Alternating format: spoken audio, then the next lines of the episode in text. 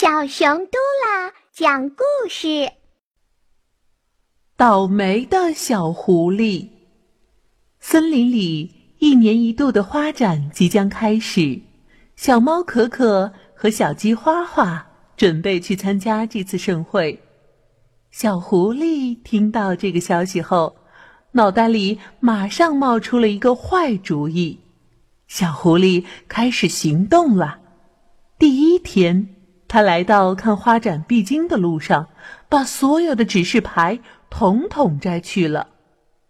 第二天，小狐狸在一棵大树旁挖了一个大坑，然后啊盖上枯枝败叶，伪装的一点儿也看不出这里有个大坑。随后又把那些摘下来的路牌照着陷阱的方向一路竖好。办完这一切。小狐狸得意地打起了盹儿。第三天，小狐狸爬到那棵大树上，美滋滋地睡起了觉。呵呵，就等着美餐来了。小狐狸啊，一边自言自语地说，一边还流出了口水。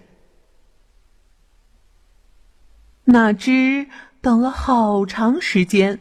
也不见可可和花花的身影，小狐狸生气了，脚一蹬，一不留神儿从树上栽了下来，掉进了自己设置的陷阱里。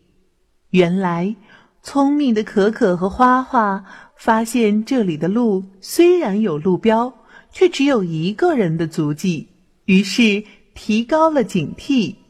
此时啊，他们正兴致勃勃地在花的海洋里游赏呢。